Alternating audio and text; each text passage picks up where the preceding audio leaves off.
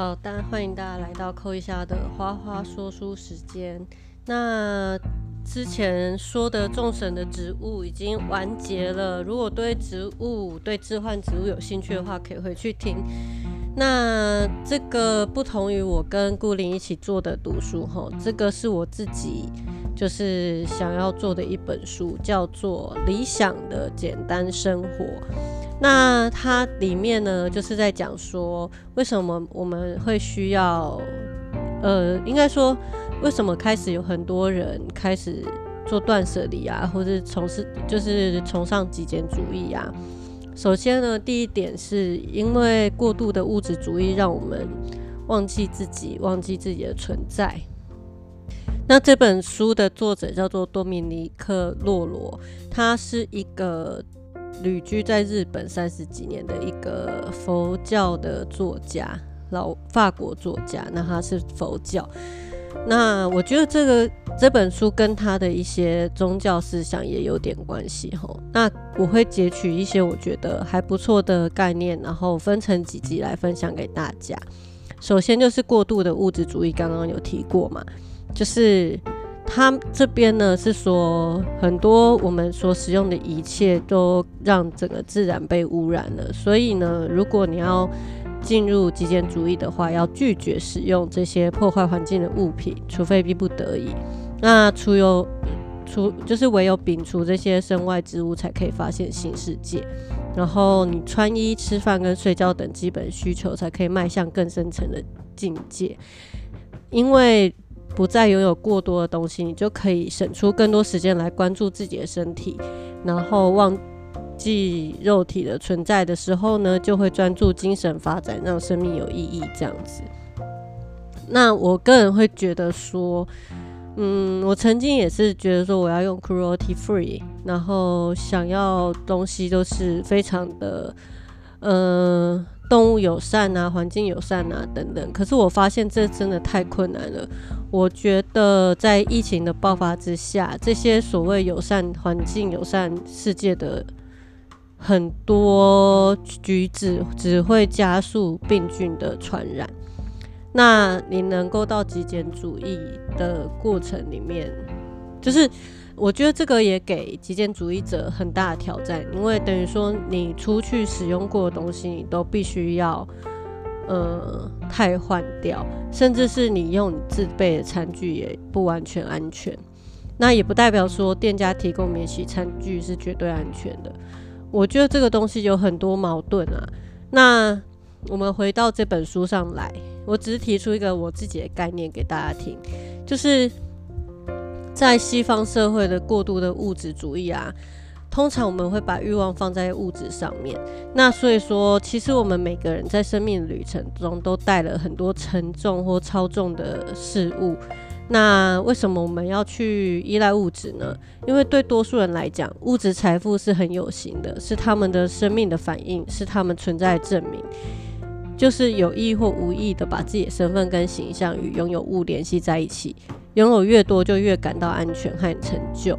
所以，当你开始觊觎财富啊、成功啊、艺术、知识、思想、朋友等等，甚至自我，就会不停的消费、获得、聚集跟收藏。因为他们拥有朋友、拥有关系、拥有文凭、头衔、勋章等等，就是我们就是不停的被压垮在拥有物下。他是都是用他们来讲，就是讲的好像跟他无关一样，就是。我觉得他的文笔上面就会让我觉得说，你是觉得说，就是除了你之外，其他人都都是这样子吗？会有这种感觉哈，所以我会尽量以，我就不会用他的口吻来陈述事情，因为我觉得他口吻还蛮叽歪的这样。但是我觉得他的观念是不错的，就比方说很多物品都是多余的啊，所以当你开始去看到，你开始去使用。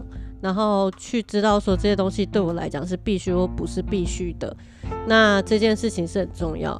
比方说像我这种彩妆收藏者，还有水晶收藏者，我就是很喜欢这些东西，我就喜欢美丽的事物，我就是想要收藏，想要囤积啊，我就是想要拥有啊。而且我觉得拥有这些东西让我感觉良好啊，不只是安全感或什么的，因为我游泳的品牌台湾也买不到，就是必须要靠代购。那这样子会让我觉得多超人一等嘛？我其实也不会这么觉得，诶，我反而觉得是，就是我很喜欢这些东西，然后我珍藏它，我会时不时把这些眼影盘拿出来玩。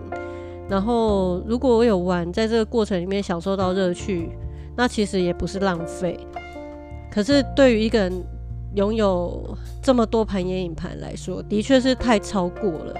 就是我自己也知道太超过了，但是我就是都很喜欢，所以我做了非常多次的断舍离。那我今年就是觉得没有什么好断的，因为我都是选出就是我的精选啊。那的确就是，如果你要达到极简生活的境界的话，你必须要做出选择，因为很多人终其一生被围困在成吨的物品当中。就是你可以考量到你从小到大你所有的消耗品吼。嗯，很多人就不珍惜物物品，也用不着他们，就是不知道怎么去处理，或者是随意的使用。然后有一些人是你没没有用到，也没有想要送人、卖掉或扔掉，就是因为这些东西可能放不过、放不下，或是他可能有一些记忆，或是忘记到现在，想不到将来这样。比方说雨伞吧，我觉得雨伞是。呃，北部我北部的朋友超夸张，就是他们家里 always 有雨伞，always 失去雨伞这样子，然后雨伞来来去去，来来去去，因为北部很常下雨嘛。然后在中部的话，我就会觉得雨伞那么多这是要干嘛？就一支就好了，就会觉得说用不太到这样子。那你要丢东西的话，你需要去判断哪些东西是有用的，哪些是没用的。而且在这个过程里面呢，你情绪上可能会有一些难受，但是高真的我自己觉得，在丢完东西之后会有一种满足感，就是你跟你过去的自己脱离了。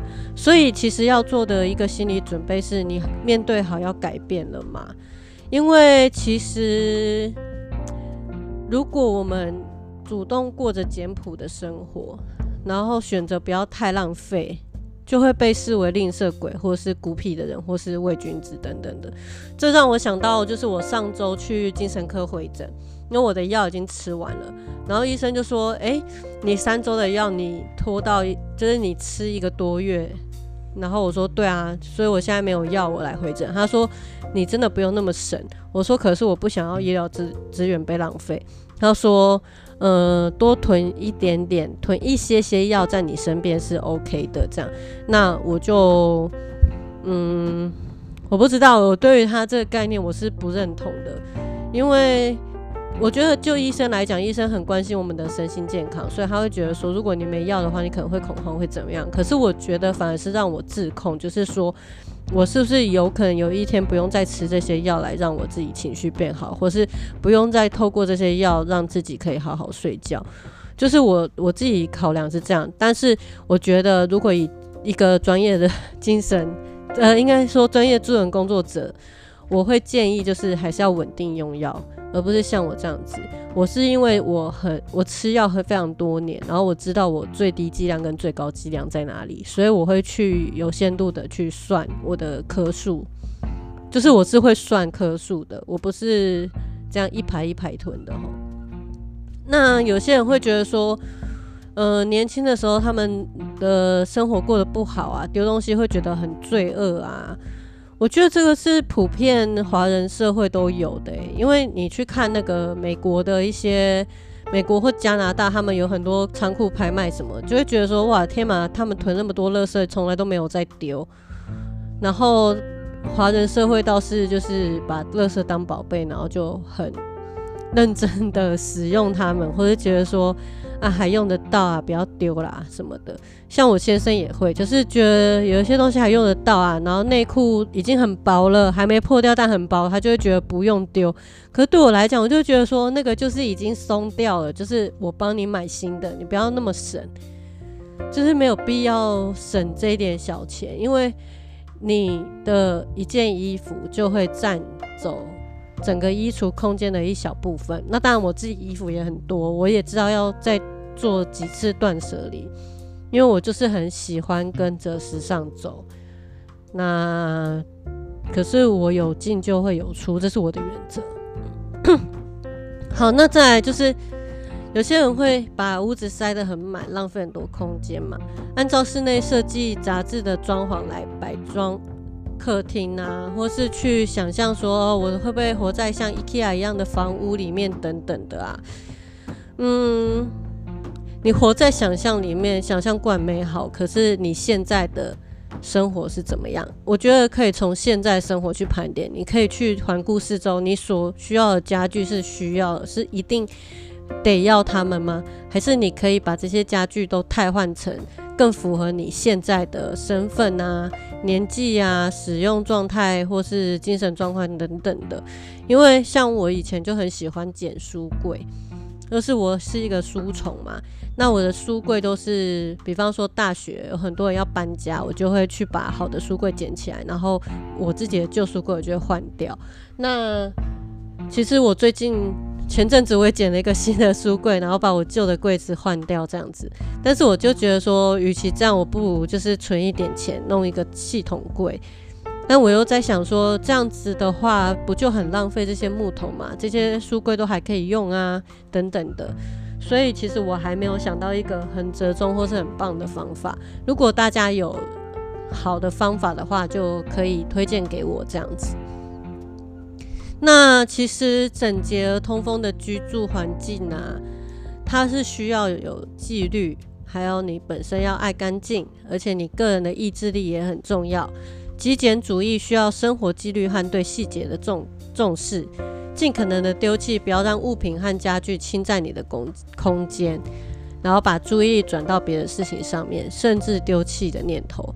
最后就你就会觉得说这些东西都跟你无关，你可以变得澄澈，更有智慧看待生命，然后柔和但坚定的丢弃。所以这边可以去做一个停下来想一想哦。好，请问一下。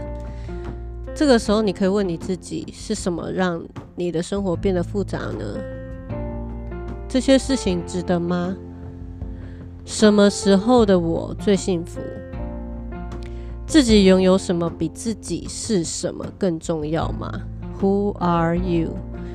要满足自己所需，我最少需要哪些东西？然后你可以列出一张清单。有助于你清除生活中的障碍。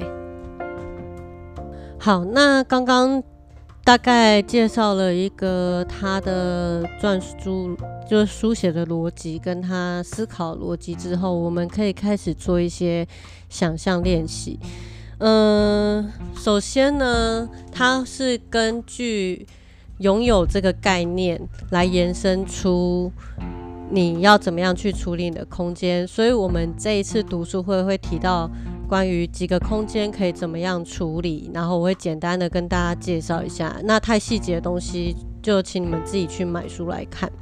因为这个作者他是法国人，然后旅居在日本三十年，那他看到日本人的。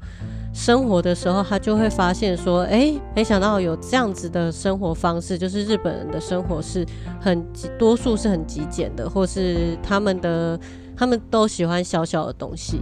那如果以女生来说的话，像彩妆啊，日系开价彩妆都是很小盘很小盘，不占空间为主。那欧美就是大盘大盘的。那因为我这人作作风比较欧美一点，所以我觉得小盘小盘让我觉得很困扰。”就我会觉得说，天啊，这个这么小，然后颜色这么少，我会觉得很焦虑。这样，那其实我自己就会觉得说，对我被这些东西给侵占了，我就是被这些化妆的手法给侵占了。其实我只要少少颜色就可以创造出非常厉害的美的眼妆，只是我需要为我自己的技巧下功夫。那可是我又觉得说我那么懒，我就是不想要。在技巧上下功夫，所以我就会选择用欧美的眼影盘，因为至少它颜色深浅是有落差的，就是你可以直接做出深邃的效果，就不会像日系的眼影盘，就是你要东叠西叠、东堆西堆这样。那我觉得日本人的细致跟巧思就是在这边，那这个是我 get 不到，我就是 get 不到，sorry。可是如果有些人就是跟我完全相反，就是说。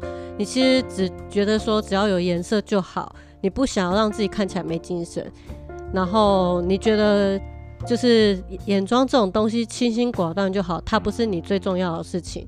那你也可以就是投奔日系这样子。那日系我只会买舒库啦，因为它颜色比较跳。基本上我还是以欧美风格为主。那哈离题了，他这边有说啊，就是说你必须要摆脱世世间的财富的概念，拥有的概念。比方说，你扔掉一件让你很难堪的丑衣服，然后让你达到你自身的最高完美，留出一些空间才有余力接纳。也就是说呢，如果你把一些不是符合你现在人格特质需要的东西留在你身边，然后你忽视了你自己现在价值，你现在呃，你还是保留那些旧的东西，让它占有你，然后让你现在的自由也被占走。他是这样讲的啦，就是说，总之，所有具有生命力或无生无机物，就是会让你。把你自己自身价值给贬低的东西就可以不需要。嗯，这段话我觉得他太有哲理到我实在是嗯在攻杀小这样子。反正他的意思就是说啦，太多东西都侵占我们了，然后让我们从根本上改变我们，然后我们就会像是堆满旧物的谷仓一样被塞得满满，无法动弹啊。那你其实就是把一些东西处理掉之后，你拥有很简很简单，但是很。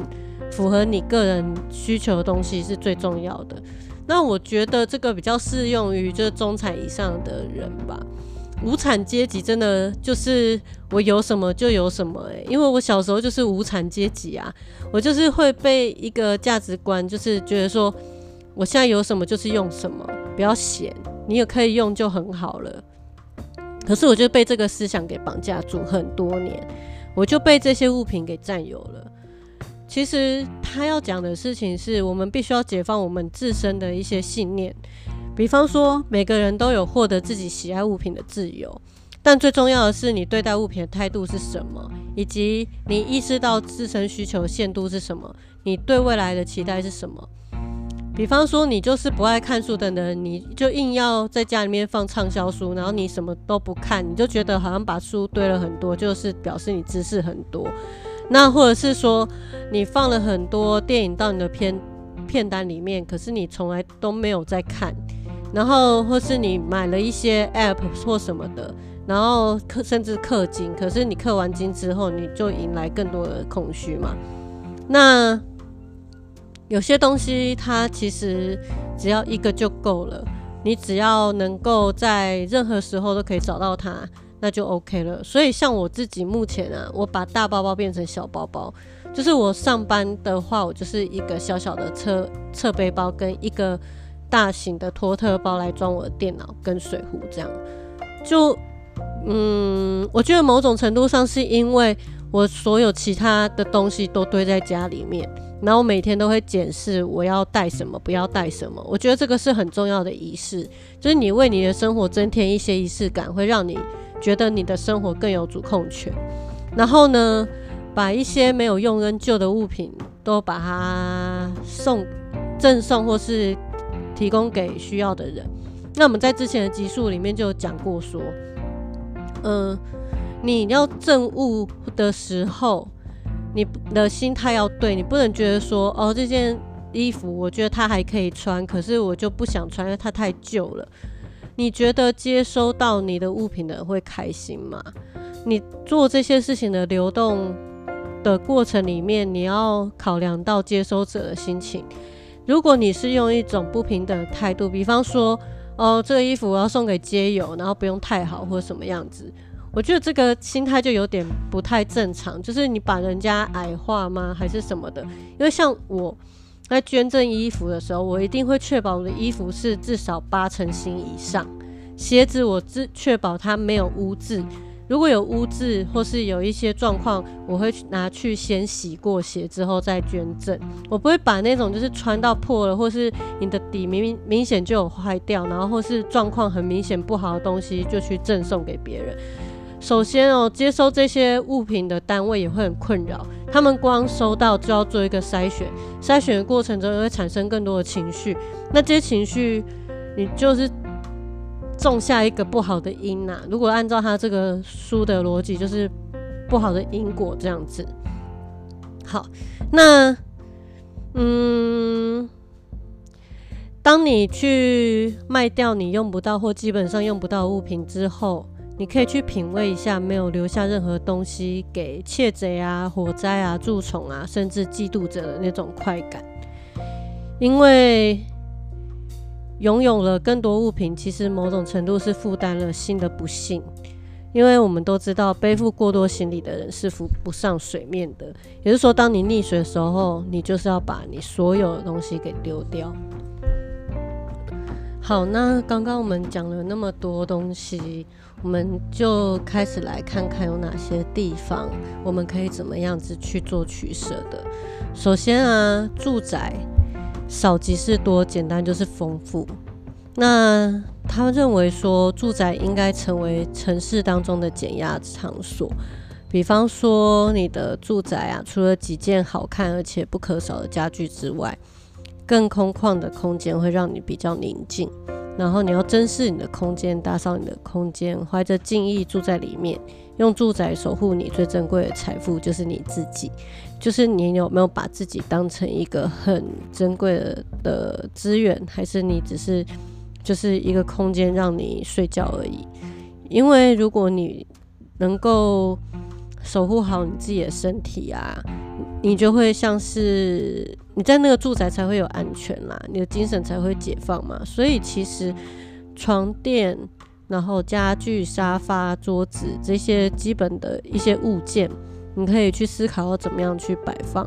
那我在之前的集数我可能有讲过，就是嗯，我是后来才知道说我要对我自己好一点，所以我才把我。在北部家里的一些家具重新购入，然后把房东提供的家具就是捐给楼下的邻居，因为我觉得反正楼下邻居也是租屋的，那这些财产都是属于房东的，只是他的品味比较过时一点，那我不需要那样子的品味。当这些东西离开我的房间之后，我就会觉得，哎，我的空间是一个很棒的休息场所，就是我每天下班就会很想坐在客厅的。椅子上面追剧啊，做任何事情这样子。然后我的房间就是一个很神圣的空间，就是来让我好好的睡眠的。那还有化妆这样，所以就是很有明显的区隔。那再就是流畅的动线很重要，因为像我以前就会到处堆纸箱啊，就觉得说，哎，纸箱会用得到啊。比方说我要做回收啊，或者是我要寄寄一些断舍离的东西，我就会留着。然后包装袋很漂亮，我也会留着等等，然后就会堆着堆在我的走廊上。那堆在走廊上之后的那个动线就会变得非常的不流畅，就会东撞西撞的。所以后来我就想说，我把那一区的东西整理一下，看有哪一些东西是可以捐赠出去，哪一些东西是可以重新分类或者带去办公室使用，或者赠送给其他的人这样子。那另外就是说，嗯。少即是多，是现在大家都很喜欢的一种设计方式嘛？那其实你住宅中所摆设的物品啊，它必须要符合你生活的活动空间。所以呢，比方说感觉到柔软的地毯啊，然后墙壁木板啊，或是一些就是你觉得有些地毯很沉重，这些都可以直接不要了。我曾经很喜欢波西米亚风的那个。百事，可是我就觉得说，天哪！我那个地方，我住山上，然后那么容易长虫，那么容易有蜈蚣，那这些东西又很容易堆积棉絮，我又有气喘，就是很不合适。然后后来我就发现日式的那种呃简约的设计会是比较符合我的，所以我就把地毯给收起来了。然后我的地板呢，就决定是因为它是瓷砖嘛，绿色瓷砖很丑。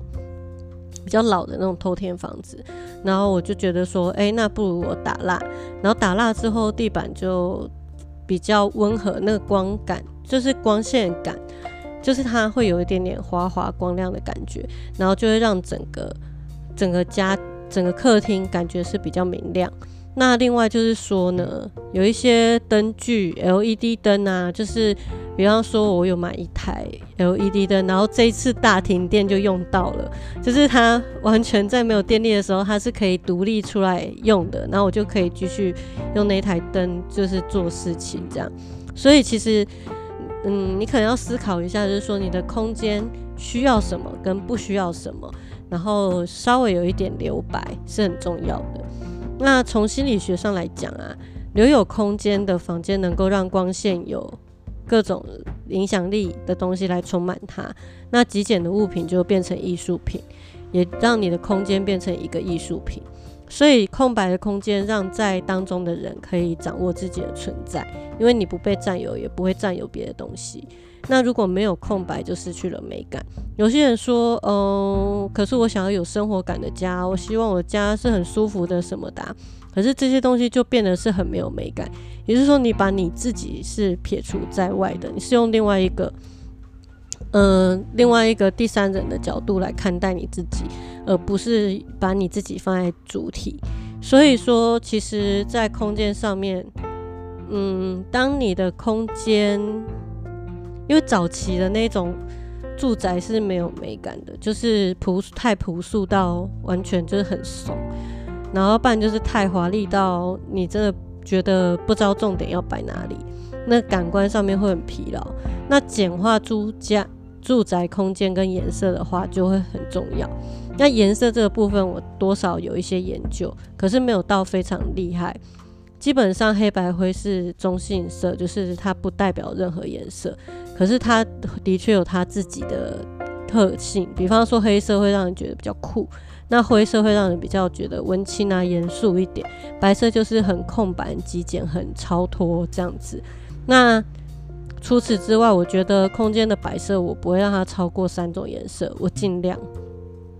就比方说我的那个地板是绿色的，那我的家具就会变成是要用木质的家具来让它看起来是比较温和柔软的。好，然后可是我像，因为我必须在室内晾衣服，所以那个晾衣架我还没有办法，也没有想要换啊，就觉得说它就是一个功能性的东西，当然看了觉得很烦，可是也没有办法，就是我没有阳台，这就是台湾人的小小悲哀。可是我觉得那个地方不至于会让我。不舒服是因为我做一些调整，比方说我晾衣服的时候，我就同一个色系的颜色摆在一起，在晾衣服的过程里面，你也不会觉得说哇，这个室内晒衣的空间看起来很突兀这样。然后，呃，建议不要用一些用起来很不方便的东西，比方说有些电线配线啊，像我住的地方，它配线管线都配的超奇怪的，就是厕所没有。插没有插头，所以我的那个电动牙刷就变成要拿到客厅去充电，然后也没办法在在厕所里面吹头发等等的。